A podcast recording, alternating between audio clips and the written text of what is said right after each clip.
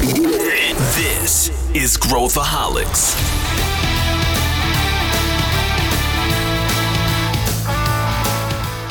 Olá, aqui é Pedro Weingärtner, eu sou o CEO da ACE e esse é Growthaholics, o podcast para quem adora inovação e empreendedorismo. Hoje a gente vai falar sobre time to market, um conceito muito importante para quem quer lançar o seu produto no mercado e alcançar o timing perfeito. Tem muitos insights aqui nessa conversa que a gente teve com o Gonzalo Parejo, que é CEO da Camino, uma startup, e o André Tioda, que é VC aqui na ACE. Vem com a gente.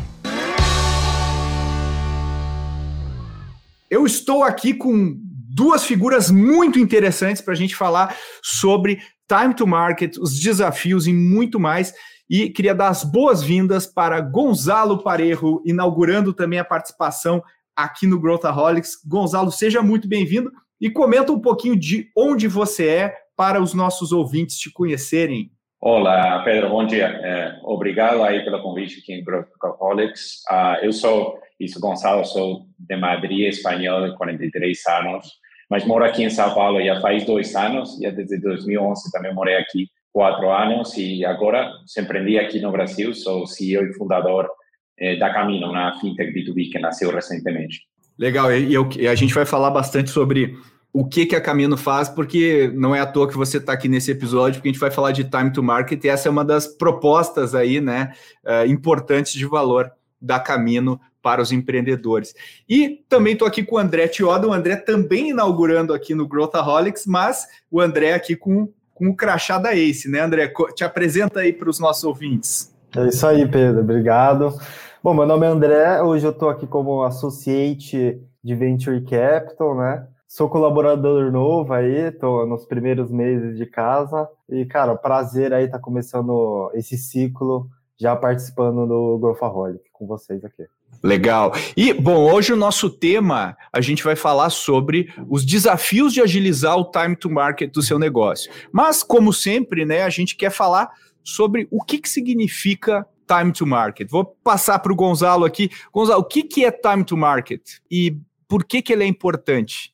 Sim, então você pergunta um pouco o que, que é o time to market. Não? O, o primeiro é uma questão um pouco também, não só teórica, não? sobre a base também um pouco da experiência. Depois de de três startups que que eu empreendi ou que abri, acho que a experiência foi um pouco diferente eh, em todas elas. Mas basicamente você está num momento primeiro de ideação, não? Você trabalha muito em qual é uh, e sempre falando uma startup, ok?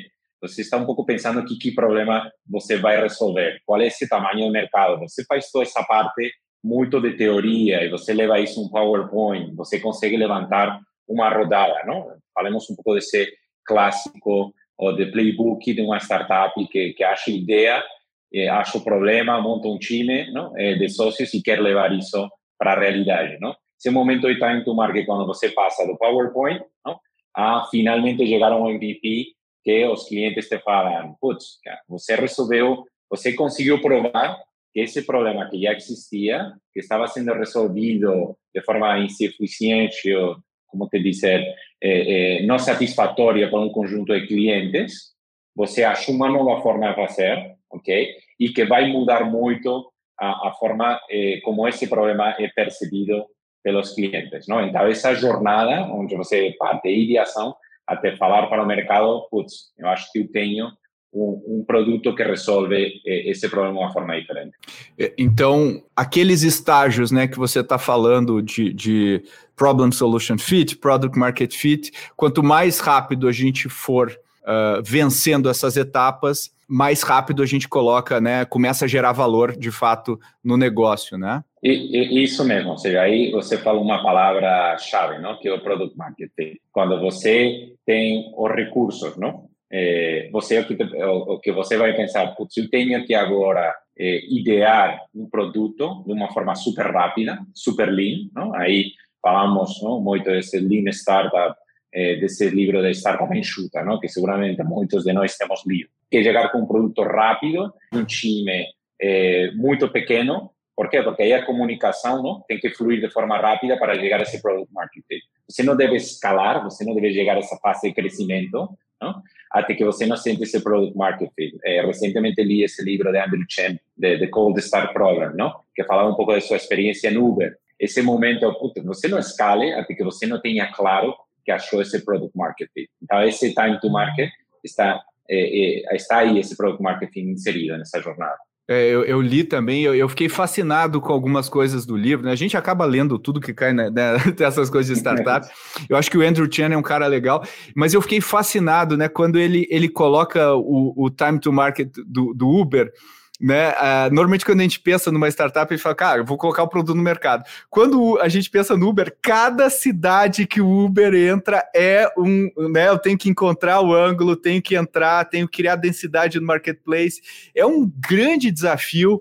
Né, para alguns modelos de negócio, e também tem o time to market de eu entrar num mercado novo, né, Gonzalo? Tem, tem esse aspecto aí também, né? E, eu acho que Latinoamérica é, é um caso particular você vê muitas, se não todas as startups que, que passam por essa fase de time to market, nascendo aqui em Latinoamérica, tem um foco na Latinoamérica. Você tem que entender o cliente, você tem que entender eh, como construir sua empresa do zero. Não? Por exemplo, aqui em Latinoamérica, você demora eh, três meses em criar uma estrutura adequada para poder acessar os fundos que você levantou com os fundos que você sempre sonhou, não? os venture capitals que vão dar para você a grana que você precisa para chegar a essa seguinte fase. Não? Então, você demora três meses em criar toda essa estrutura. Você vai aos Estados Unidos, ou, por exemplo, na Europa, onde eu já lancei alguma startup, e é questão de dias ou semanas. Isso não para você, não, não vai reter a você de começar a tocar seu negócio. Então, cada região, cada mundo, cada área do mundo é diferente en entendimiento de ese time to market. Inclusive una gran empresa que está vindo dos Estados Unidos, sí. uma grande startup que está vindo dos Estados Unidos e quer lançar aqui no Brasil, por exemplo, eh, o primeiro que vão te falar os fundos, o mercado é, olha, aqui Brasil não é para amadores, não? Não é o mesmo trazer eh, seu negócio para aqui para você. Você tem que fazer também uma primeira fase de análise, de entendimento dessa tropicalização da sua solução você falou muitas coisas interessantes aqui. Acho que tem dois aspectos que a gente pode explorar que eu ainda eu quero perguntar para vocês. Um é sobre Brasil nessa equação uhum. aí, uh, ver a tua percepção, uh, e, e, e, o outro aspecto é sobre first mover advantage. O, será que é uma advantage mesmo e tal? Uh, e, e eu queria começar nesse ponto, né, quando a gente pensa em, em, alguns mercados, né, e eu queria uhum. ouvir o André nisso, a gente pensa em alguns mercados, tipo farma, né, quando você fala pô, farma é 10 anos para eu colocar um produto no mercado, né? O meu time to market é 10 anos e eu fico apostando, é quase como um VC, né? Eu, eu fico apostando em moléculas novas e de, de, X só uma pequena fração vai no mercado e aí eu tenho que coletar e eu tenho uma janela até acabar a minha exclusividade daquela patente e tudo mais. Como é que, quando a gente olha para o mercado das startups, uh, André, e pensa na, na questão da velocidade, uh, e eu, eu queria também ver, ver, o ponto do Gonzalo nisso, o que, que significa ser rápido, né, para ir para o mercado? Porque às vezes não é lançar o produto rápido, isso, isso não é ser rápido, né? Porque não necessariamente os clientes vão querer o produto, né? Que, que, que, o que, que significa rápido? Depois eu queria ouvir um pouco o Gonzalo nesse aspecto uh, uh, sobre velocidade. Uh, às vezes a gente entende errado, né? O que, que significa ser rápido, né? O que, como, é que, como é que é a sua visão sobre isso, André? Bom, Pedro, eu acho que ser rápido, uh, eu acho que é uma palavra que foi, que foi adotada pelo time to market, né? Mas eu acho que mais do que ser rápido uh, é a gente ser ágil. Né? Então eu acredito que a gente responder rápido a alguma demanda do cliente que faça ali a gente uh, tá mudando uma funcionalidade ou, ou até tá mudando o modelo de negócio, tá?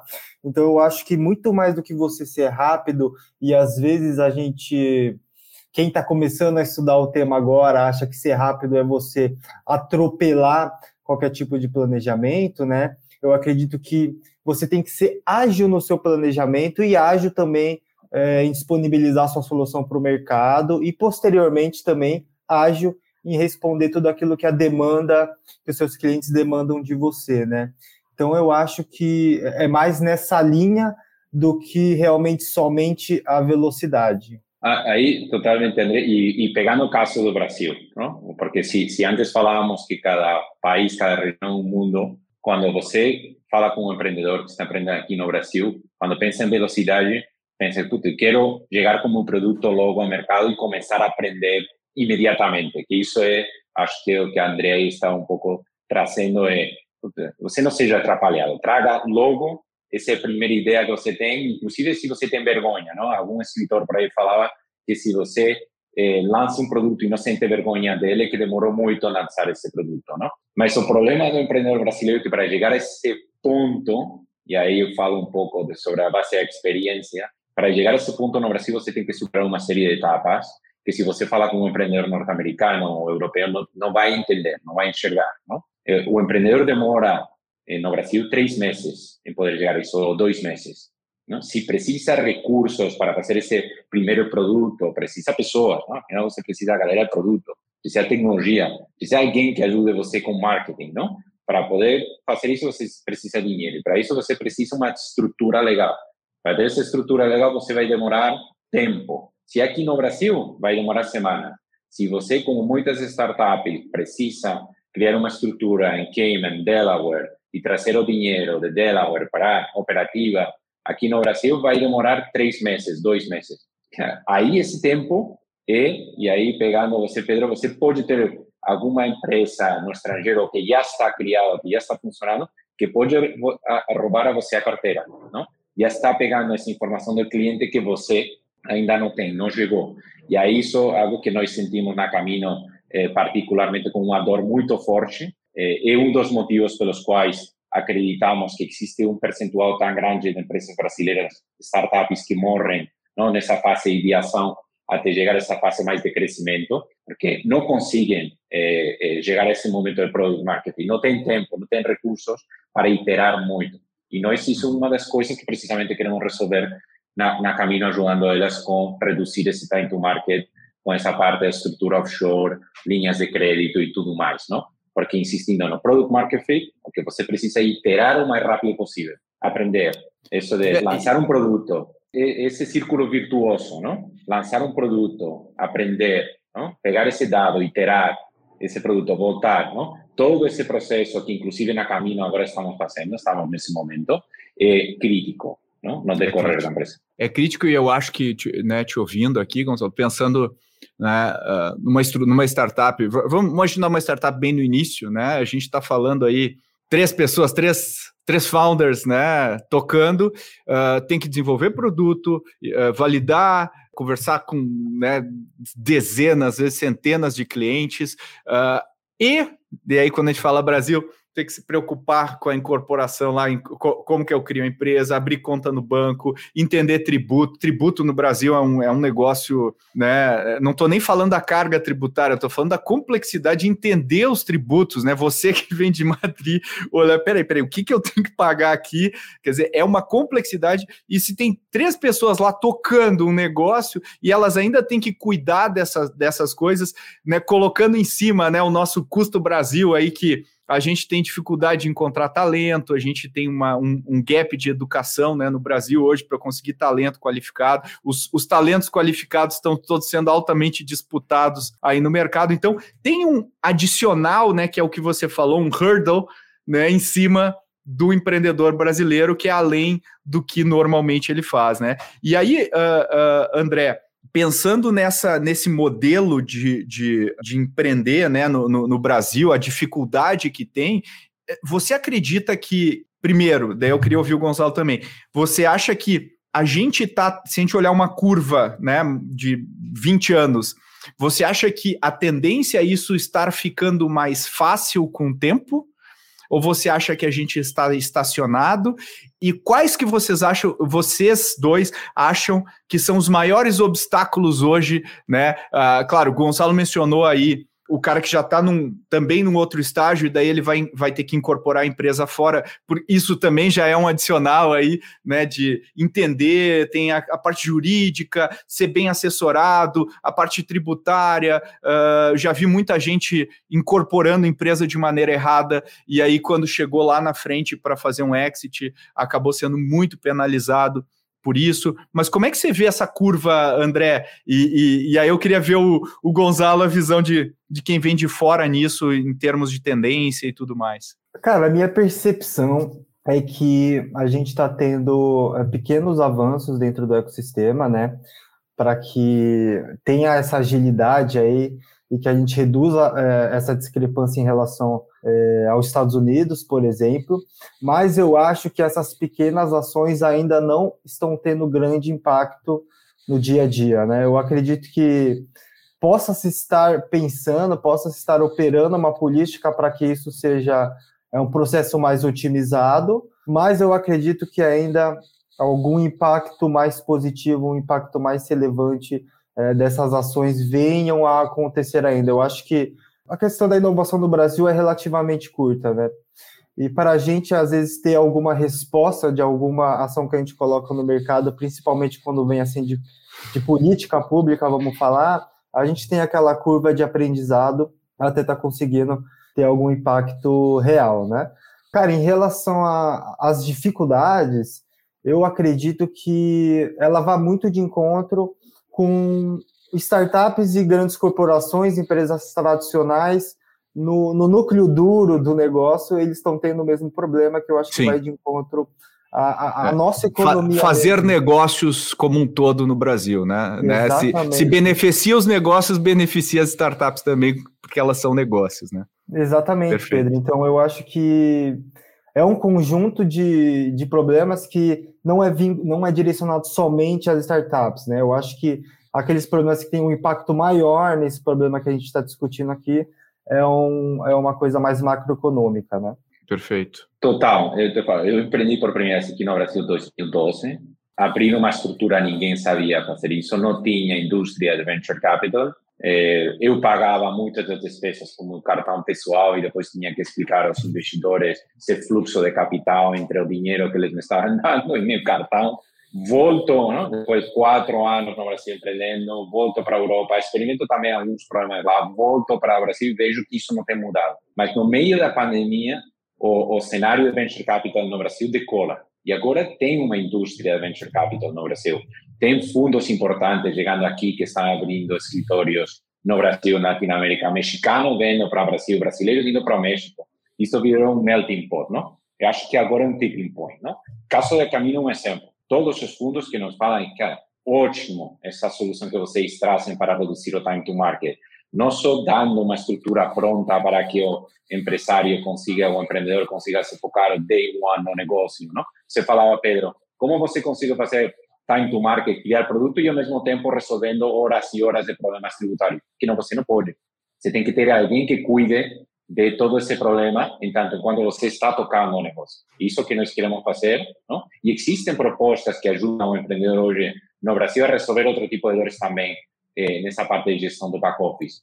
E depois nós damos todo esse destaque financeiro, que esse é outro problema dos empreendedores do Brasil, não tem acesso a determinadas soluções de crédito ou bons cartões de crédito. Hoje, o venture capital está empurrando a que tudo isso se simplifique. Você simplifica tudo isso, maior número de startups hoje vão conseguir chegar à fase de growth. Isso que afinal a indústria quer. O ecossistema é que quer, quer mais startups.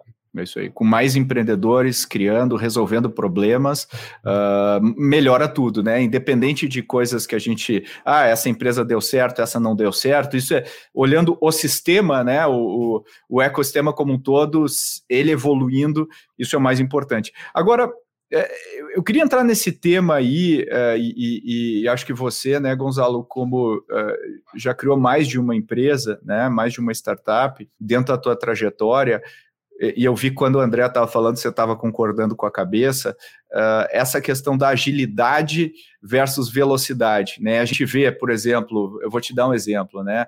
A CNN lançou o seu app CNN Plus lá e queria cobrar assinaturas, queria atingir não sei quantos milhões de assinantes, lançou, não deu certo, né? Correu lá para lançar, não deu certo.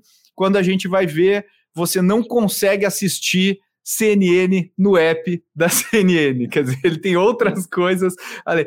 Então, assim, correr para lançar um produto é diferente de, de correr para lançar da maneira certa as coisas, né? Como é que você, o que, que você aprendeu nessa jornada uh, em termos de agilidade versus velocidade? Uh, como é que a gente entende isso na prática? Bom, eh, qual é o conceito de produto? Primeiro, a, a, a, muitos confundimos produto com codificar, não? Eu preciso ter uma app, eu preciso ter algum material que consigo ver, botões, não? Isso é parte do produto. Realmente o produto é a definir bem o problema, como você vai resolver isso para o cliente e gerar essa experiência para o cliente. Então, pegando o caso, é, o que nós queremos resolver.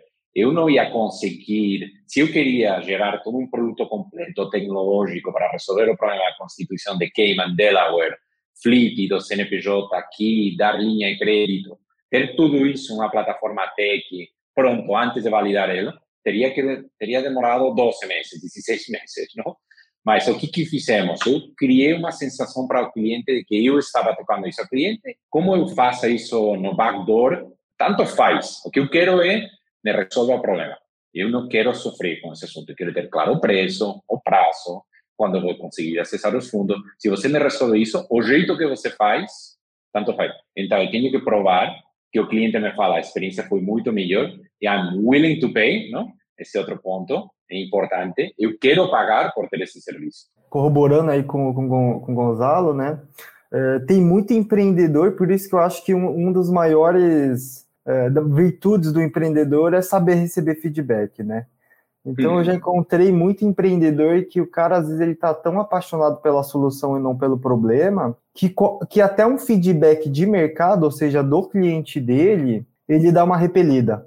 Né? E se você dá essa repelida, eu acho que você acaba atrasando ainda mais é, todo esse processo que a gente está discutindo aqui, né? Absolutamente. É, eu uma das coisas que aprendi é você tem que estar desligado emocionalmente do seu produto. Tem que escutar muito a cliente. Muitos, quando eu falo com os clientes, falam, cara, você, o que, que você achou do meu preço? O que, que você achou do meu page? É, eu acho que essa é realmente a dor que, que você está sofrendo. É, e começo a apanhar, porque não fala, não, assim, é, seu concorrente está fazendo isto ou outro. Você não me ficou claro esse assunto. Para mim, é, é um feedback super enriquecedor. Tá? Com esse feedback, você não, integra na sua proposta de valor e volta Quanto mais vezes você consiga fazer isso mais rápido, de forma mais barata, é, mai, maiores índices de sucesso. Aí Eric Rice, na Lean Startup, fala uma startup boa se conta por um número de vezes que consiga pivotar com a mesma, o mesmo é, recurso, não? ou fundos captados. Não? Essa é a chave. Quantas vezes você conseguir iterar? Olha quanta coisa interessante aqui, né? Eu me lembro, a imagem, é, é, eu também já mentorei vários empreendedores e a gente pode contar nos dedos aqueles que têm esse superpoder que o Gonzalo falou, que é se distanciar emocionalmente daquilo que está fazendo. É, é muito difícil o cara falar, pô, você pega, esse é o meu filho, e aí todo mundo fala, teu filho é feio. E, e, e, e, a maneira errada de pensar, né? Porque o filho não é o produto, o filho é o, é o resultado que a gente está conseguindo pro, pro. E eu já falo muitas vezes, às vezes até muita startup B2B, eu chego e pergunto, poxa, o, o que, que você resolve? Ah, eu resolvo tal coisa. Legal. Como que, nos clientes que você atua, como que você mede o que você resolve? E é, é tão óbvio isso quando a gente está falando aqui, sem olhar o nosso contexto, quer dizer, porra, eu demoro X tempo para abrir uma conta sem você. Com você eu consigo abrir em um décimo desse tempo, ou um terço desse tempo. Isso faz a diferença para o cara? Faz. Agora, é mínimo, né? É muito pouco o número de empreendedores que param friamente para analisar, e eu acho que é um superpoder. Fica uma lição bem importante aqui da gente, né? A gente sempre fala isso, e, e, tem, uma, tem uma história aqui, né? Quando eu e o Mike, lá em 2010 também, Gonzalo, quando a gente abriu o Zupa, que era um site reserva de restaurantes aqui no, no Brasil, né? A gente queria ser o Open Table, né? O The Fork, né? Uh, uh, aqui no Brasil. E aí a gente foi nos restaurantes e a gente viu que os caras ainda estavam muito atrás em termos de conectividade, Wi-Fi, e a gente achava que o sistema não ia funcionar uh, se não tivesse alguma coisa offline para o cara usar. E aí nós ficamos quatro meses desenvolvendo uma interface que, né, client que conseguisse ficar offline. Alguns meses depois que a gente lançou, veio um concorrente, lançou uma interface web super leve, com um quinto das funcionalidades, e os caras todos uh, compraram Wi-Fi para utilizar o, o, o, o, produto. Então, assim, a gente achava, só que a gente não sabia. E é muito diferente achar e saber, né? E eu acho que essa é, uma, é, um, é um super poder aí que a maior parte. Que acho que, é, que quando o André fala da gente ser ágil, né? É tá com o cliente lá olhando ele e tá iterando em torno dele para resolver o problema e não simplesmente correr para lançar o produto rapidamente, né? E, e aí, usando o gancho do que temos André aqui dos Venture Capitals, em toda a minha jornada empreendedora, é, o que te falam dos Venture Capitals, que é, nessa fase inicial, o que eles compram é o time. É, eles também não estão, ainda menos estão emocionalmente attached ao produto, não?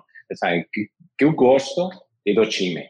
Eu acho que vocês, o que me tem que provar é que tem essa capacidade para iterar, não? E te falando, agora nesse momento que estamos na caminho, temos sorte um pouco que temos conseguido chegar com algumas coisas. Outras vamos ter, com certeza, eh, que iterar. Mas tem muito a ver também que você escolha uma área para resolver o problema que você tenha sofrido mesmo, não?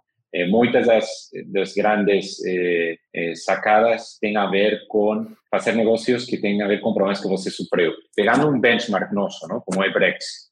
Eh, uhum. Os meninos da Brex fizeram um Y Combinator e tinham uma ideia. E quando começaram a construir essa ideia, pediram um cartão Mudaram. para poder pagar as despesas. Não conseguiram. Claro, devo fazer isso? Ou devo fazer um negócio que resolva a dor das startups que não conseguem tirar um cartão? Não? Eh, então, acho que isso, ter a mente aberta para entender as dores do, dos clientes, não? E é dificílimo, né, Gonzalo? É uma jornada emocional muito difícil. Eu acho que uh, quem está de fora às vezes não entende como é messy, né? O, o, fazer isso aí acontecer. E aí tem um, tem um aspecto que o Gonzalo mencionou aqui, né? Mas eu queria uh, começar aqui com o André, que é o seguinte, né? Quando a gente vai falar com o VC, uh, no, no, início da jornada, a gente conta né, o nosso projeto e muitos VCs falam né, a mesma frase. Mas isso, como é que você vai escalar? Isso aqui não é escalável. Como é que você vai automatizar e tal? E eu vejo muito empreendedor correndo para pensar em automatização, correndo para pensar em escalabilidade, né? E tem aquele artigo clássico lá do Paul Graham, né? Que é Do Things That Do Not Scale. Que é, é, então, como é que a gente equilibra isso, André, de escalar versus o início da jornada, que é o que o Gonzalo falou, pô, aqui por trás uh, eu tô operando muita coisa manualmente no início, mas para o cara eu tô resolvendo o problema lá na frente. Como, como que a gente pensa sobre isso, André? Eu acho que tem que ser de uma forma muito equilibrada, né, Pedro? Eu acho que é lógico que a gente está dizendo aqui que a velocidade é, talvez deja ser, dependendo do modelo de negócio, é, uma variável secundária nesse momento, mas eu acredito que secundário não quer dizer você deixar de lado, né? Então eu acho que você tem que encontrar o equilíbrio, né? Esse equilíbrio eu acho que não é uma receita de bolo, eu acho que depende é, sim do modelo de negócio que você está fazendo, com quem você está validando e fazendo o piloto é, do seu projeto, uh, mas eu acredito que deva ser um pensamento de muito equilíbrio, sem deixar nenhuma das duas pontas soltas, tá? Eu acho também que, que aí vai de encontro com o que a gente falou no começo, que eu acho que é a questão da, da agilidade, né? Então, pô, eu estou fazendo muita coisa aqui automatizada, mas a partir do momento que eu validei, por exemplo, uma feature, validei aquela feature, não, essa feature vai acontecer desse jeito, beleza, aí pau na máquina, é, super ágil para estar tá automatizando isso, te liberando recursos de tempo e de pessoas e de financeiro para você estar tá conseguindo é, avançar dentro do seu planejamento, né, e do seu crescimento, que deve ser rápido. É, é, essa é a parte mais mais divertida também da gestão é, das startups nessa fase de time to market, não? Você tem poucos recursos e você se senta em uma mesa com todo o seu time e todo mundo começa a falar das dores que eles sofrem. Não, não. Vou um exemplo nosso. Agora nós temos uma lista de espera de empresas que querem abrir a estrutura em Cayman, Delaware, e aqui tem as pessoas que estão, porque ainda não temos codificado tudo, né? Então tem muito trabalho manual. Ah, que dor, não? Consigo, tenho que fazer, escrever tudo isso. Aqui temos que priorizar. Essa é uma dor. Né? O cara do lado tem outra dor. Mas qual é a primeira que temos que, que produtizar, a que mais impacto vai ter na empresa? E aí uma luta de, de priorizações. Não? É um processo bem, bem legal essa parte. É, é, é pode ser estressante às vezes para o time, né? Que, que, que pensa, pô, mas vamos desenvolver um sistema para isso. E uma vez eu vi uma metáfora, não sei se você já, já, já conhece aquela metáfora lá que os caras botam pedras grandes no pote, depois eles botam Uh, bolinhas né, de e depois areia. Se você coloca areia primeiro, você não fecha o pote, mas se você coloca as pedras grandes na ordem, e eu acho que produto nesse início é a mesma coisa, né? Quando você pensa assim, cara, que que eu, qual que é a essência do que eu preciso fazer? Cara, eu preciso abrir uma estrutura em Cayman, fazer isso, fazer aquilo. Se eu tenho essas três coisas bem desenhadas e eu sei como que elas têm que funcionar, eu tenho que priorizar elas, né? Então, vamos imaginar que as pedras grandes são essas estruturas, as pedras menores são as coisinhas que vão em torno delas, né? A automação aqui, aqui. E a areia é UX, é o atendimento e tudo mais. Então, se eu começo pela areia, eu não tenho espaço para fazer o que é essencial. E eu acho que isso, né, o, Gonzalo falando aqui, a gente ouvindo isso, para não, isso é, é, óbvio, né? A gente vai ter que priorizar, mas quando a pessoa está lá na trincheira, é muito difícil ela conseguir tomar esse tipo de decisão. E aí, Gonzalo, como, o que, que você aconselha? Como é que você olha para o empreendedor que está no início da jornada e você já teve vários inícios? O que, que você diz para esse cara? Assim, como é que você ajuda ele a pensar ou ela a pensar sobre isso? É, o primeiro é eh, você não está sozinho?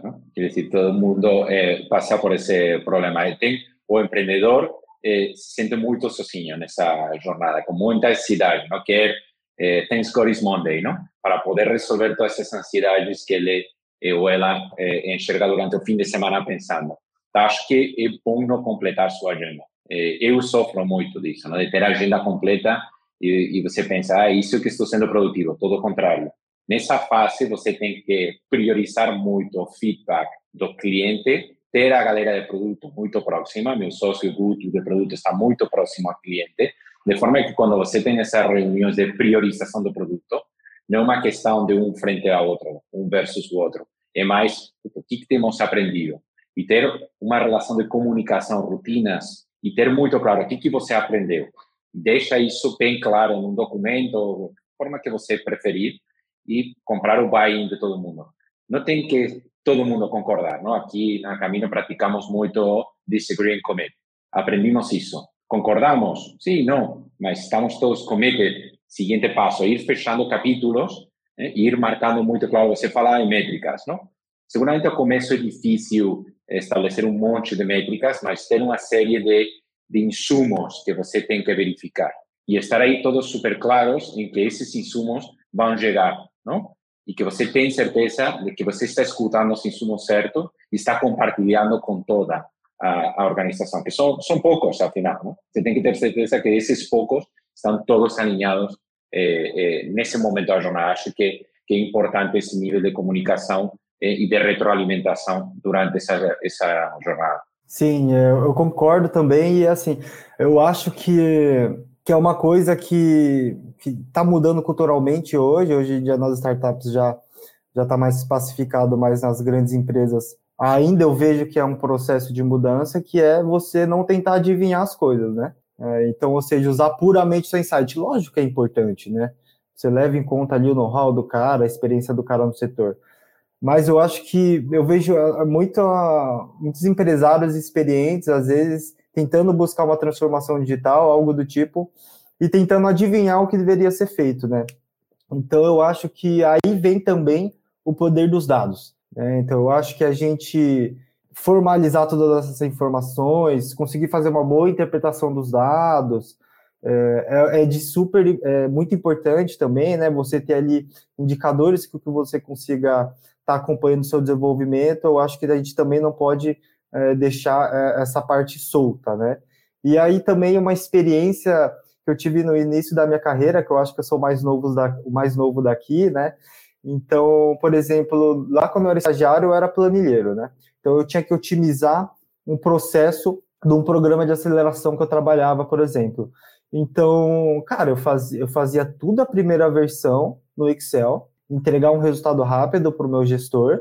E aí, depois que o meu gestor ele ia validando, eu ia conseguindo validar algumas coisas que eu fiz, e aí sim eu automatizava isso depois. Ou seja, eu não estava tentando adivinhar como deveria ser feito, e sim eu estava me guiando uh, né, através de feedbacks e do conhecimento ali da sala sobre como deveria ser feito e como deveria ser entregue ali tudo que a gente estava planejando. É, mas é isso uma coisa que eu como empreendedor te falo, às vezes estamos indo já um caminho de ser excessivamente ortodoxo, não? Temos quantidade de livros, de exemplos, de referências do mercado, como Jeff Bezos eh, gerencia Amazon tal, mas afinal Jeff Bezos começou day one, não? E você se lê seu livro, esse Working Backwards, etc. Afinal, começo, cara, não monte OKRs, não? Todo mundo tenta seguir a metodologia. São 10, 5, 4 pessoas. Cara, comunicação fluida, eh, passos rápidos, não pense, é, é minha, minha opinião, né? minha é, sugestão, conselho, não, não, não over-engineer. Essa fase é mais de, de aprender.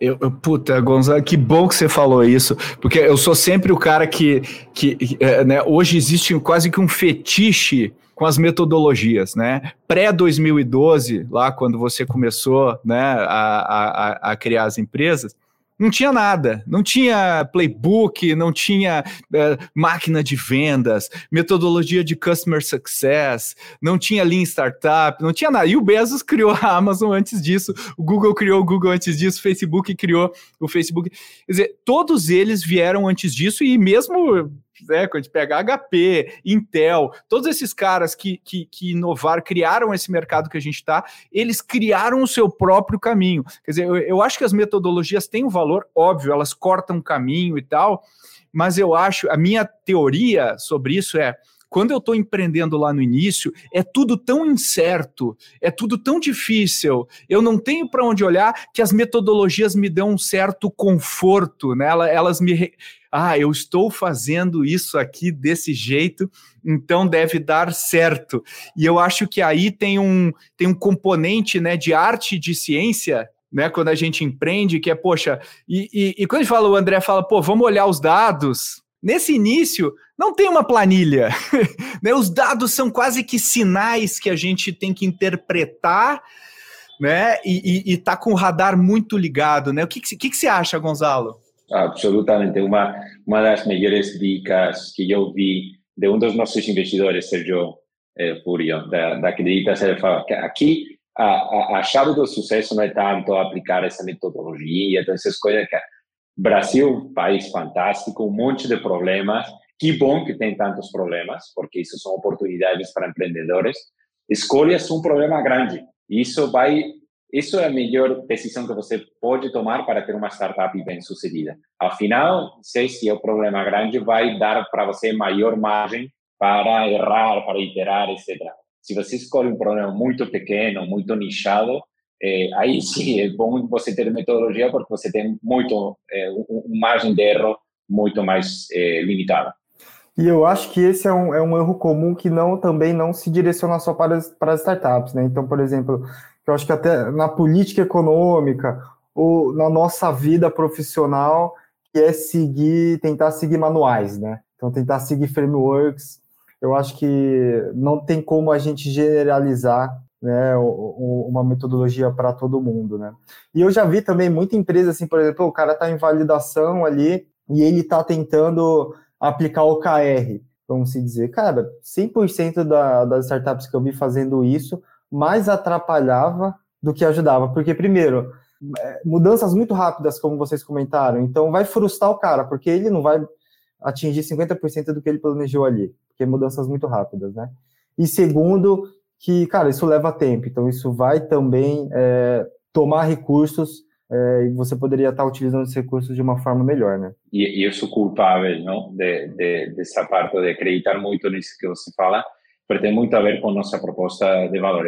Nessa fase, o cara que está nesse momento time to market tem que se focar no seu negócio, tem que ser o primeiro vendedor, tem que pensar só no produto, na proposta de valor e não pensar em como vou conseguir acessar os fundos, que esse assunto, para que vai aprender não? coisas que só que não vão agregar valor para o negócio não?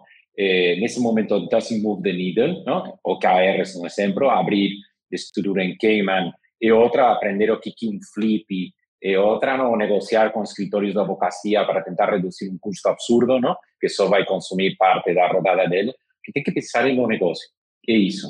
É, e todo que seja ajudar o empreendedor a se focar no seu negócio, tirar eh, eh, questões que não agregam valor nesse momento, vai acrescentar as oportunidades das startups de passar fase pre-seed ou seed a Series A, que é um gargalo enorme, não? Três de cada quatro startups eh, no Brasil morrem nessa fase, que é seis vezes mais ou quase sete vezes mais que nos Estados Unidos. É, é, um, é um número, às vezes o pessoal vê, né, o número de rodadas e o investimento e tal, e a gente esquece que a grande maioria das startups acaba nem conseguindo, né, captar uma primeira rodada, né, e a gente fica preso, né? E acho que esse negócio das metodologias que o André falou e você falou, acho que é, é muito verdade. Uh, eu, eu sempre dou o exemplo de branding, né? Quando a gente fala de branding, a gente vai lá e compra, pega metodologias de branding.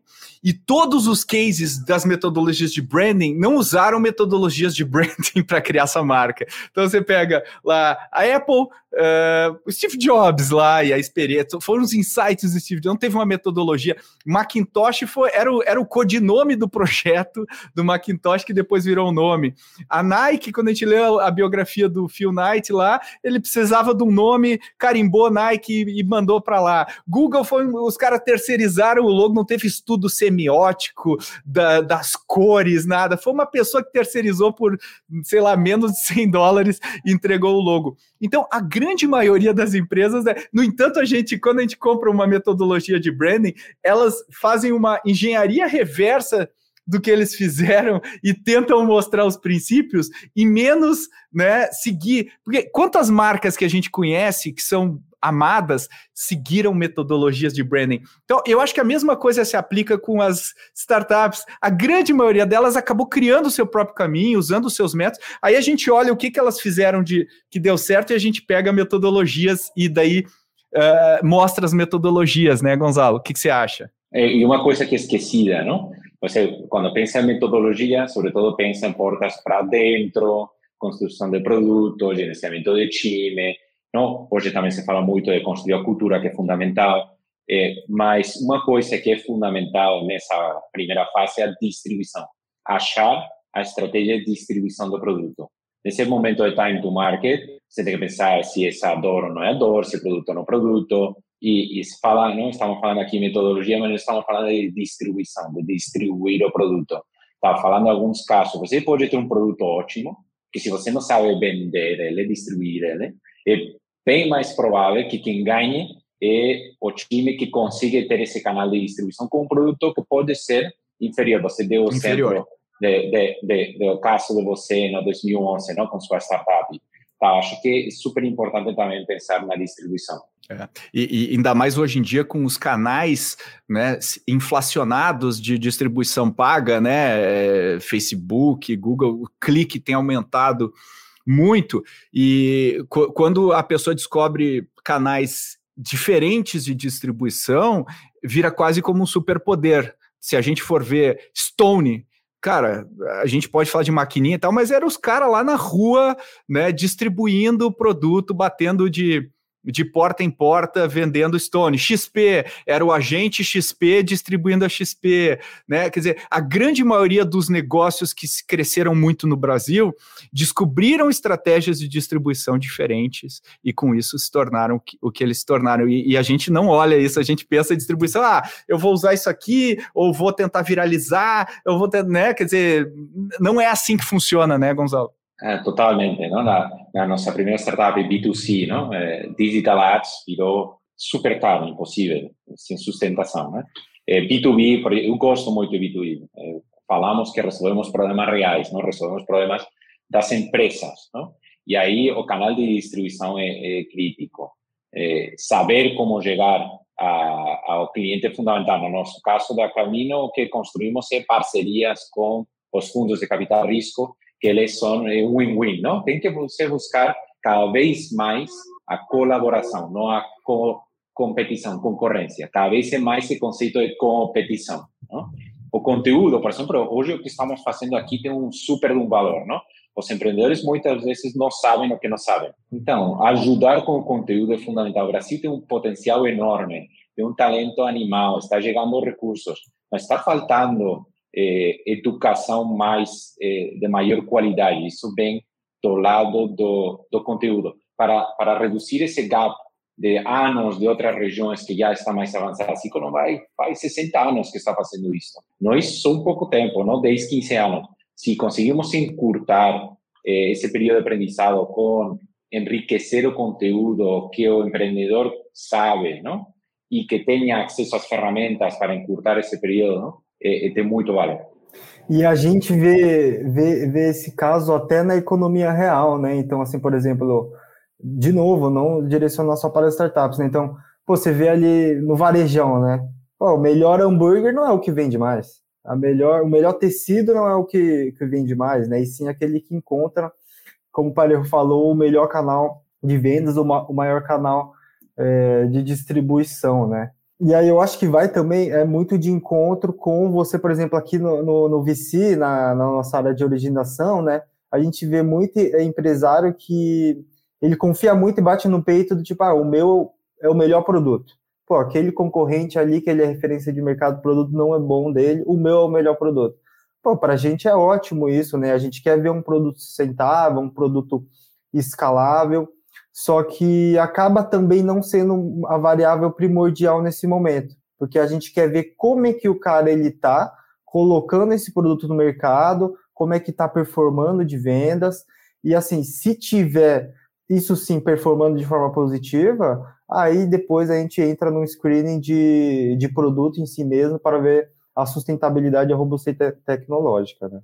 Isso, e, e você tem que pensar sempre que depois do time to market, você tem que ir, tem que crescer, não? E aí você tem que começar a olhar eh, unit economics, não? Você, eh, temos uma fase aqui na Latinoamérica bem legal de crescimento de capital risco, está amadurecendo toda a parte das startups, dos fundos de capital risco, mas temos que pensar quanto você eh, ganha, não? Cada vez que você faz esse negócio, quais, quanto custa, não? Esse conceito de lifetime value, de CAC, não? Eh, porque você, depois do time to market, você tem que pensar na fase de growth, Series A, and so forth and so on, não? Eh, essa parte eh, de aí tem que já você tem que ter um pouco em mente eh, nessa parte de time to market, de product market fit. Alguns tentamos, não? às vezes, enfiar o produto? E tentar esquecer um pouco esse willingness to pay. Não? Aqui no meu time, vamos, o cliente só vai valorar seu produto se paga por ele. E nessa parte também de, de como educamos os empreendedores em alguns fatos, é, o empreendedor tem muitas dúvidas, mas você também tem que ver se parte do produto que você está entregando o empreendedor está disposto a pagar é, por uhum. ele, não? ou a empresa, seu cliente, quem seja. Perfeito. Nossa, gente, esse esse episódio dava. Eu saio daqui cheio de, cheio de insights conversando com vocês. Dava para a gente fazer mais uma continuação aqui de tanta coisa legal uh, que a gente falou. E eu espero que quem está ouvindo tenha tirado insights aqui de tudo que a gente conversou. Mas infelizmente chega a hora da gente ter que encerrar esse episódio.